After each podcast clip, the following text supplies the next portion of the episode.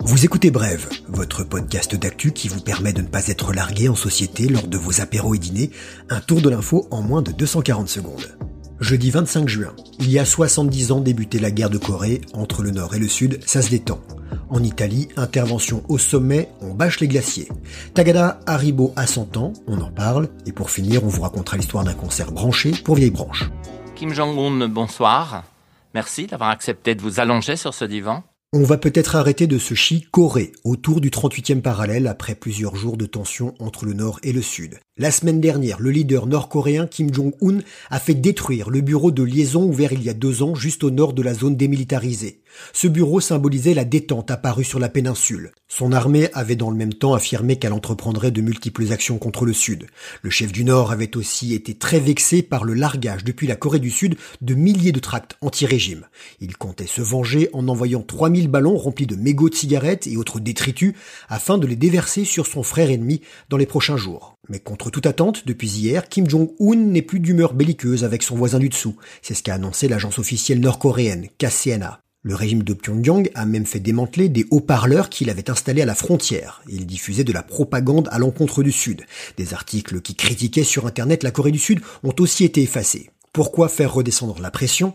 Des observateurs internationaux pensent que Kim et son armée gagnent du temps pour mettre en œuvre leur prochaine provocation. On souffle aujourd'hui le 70e anniversaire du début de la guerre de Corée. Kim Jong-un souffle le chaud et le froid sur les barbelés de la zone démilitarisée. Cette guerre fratricide entre juin 50 et juillet 53 a fait des millions de victimes. Oh, j'y comprends rien, la planète se réchauffe Ouais, pas dans le camion en tout cas. Hein. Avec les chaleurs actuelles, vous souffrez. Vous aimeriez bien passer vos journées chez le glacier, pas bon pour le régime. Pour certains glaciers, régime spécial. Je ne parle pas de Bertillon et de ses 92 parfums ou d'Amareno et ses glaces en forme de rose, mais d'un glacier au sommet, à 3000 mètres d'altitude, celui de Presena, au nord de l'Italie. On le chouchoute, on le choix. De toute façon, si on veut éviter qu'il disparaisse prématurément, il n'y a pas le choix. Le réchauffement climatique s'accélère. Une bâche d'environ 100 000 m2 a été installée pour éviter qu'il ne fonde trop rapidement. En 2008, au lancement du projet, c'était seulement 30 000 m2.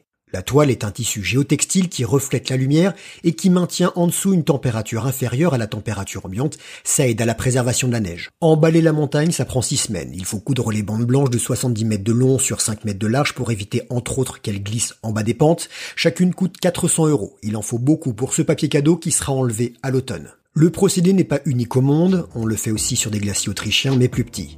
Espérons que cette couverture de survie ne soit pas un linceul. Tagada, Croco, Dragibu, Chamallow, Carensac, oui c'est bon, c'est beau, Haribo.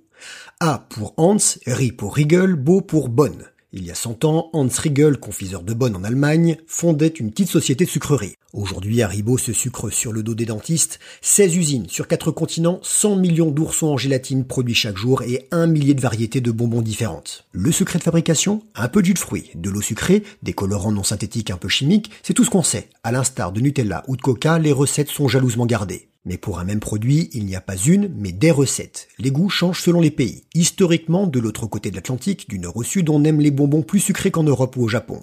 Mais ces dernières années, la clientèle américaine se tourne de plus en plus vers les friandises aigres, et ça ne les rend pas plus maigres. Il y a aussi désormais des versions véganes et sans gluten. Le credo d'Haribo, le bonbon n'a pas besoin de rappeler le fruit d'origine, l'ourson à la fraise est jaune vif, et cela ne semble déranger personne. C'est vrai ça? Après l'enregistrement de brève, je cours m'acheter un paquet.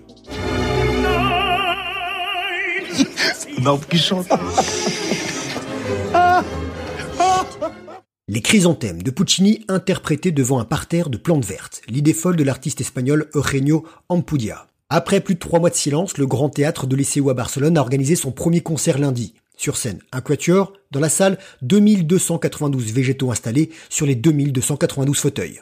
Conçu comme un prélude à la saison 2020-2021 de l'opéra catalan, cet étonnant concert était, selon son concepteur, une métaphore des mois de confinement durant lesquels la nature a repris ses droits, histoire d'inviter les êtres humains à réfléchir à la durabilité et leur relation avec la nature. Et si on n'était pas dur de la feuille, on pouvait aussi suivre la performance sur les réseaux.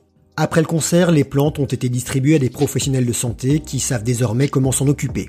Ils pourront passer du bac pour leurs plantes en bac. Voilà, c'était bref, merci de votre fidélité, on se retrouve demain, même podcast, même heure, suivez-nous sur les réseaux sociaux, parlez autour de vous, car l'info, ça se partage.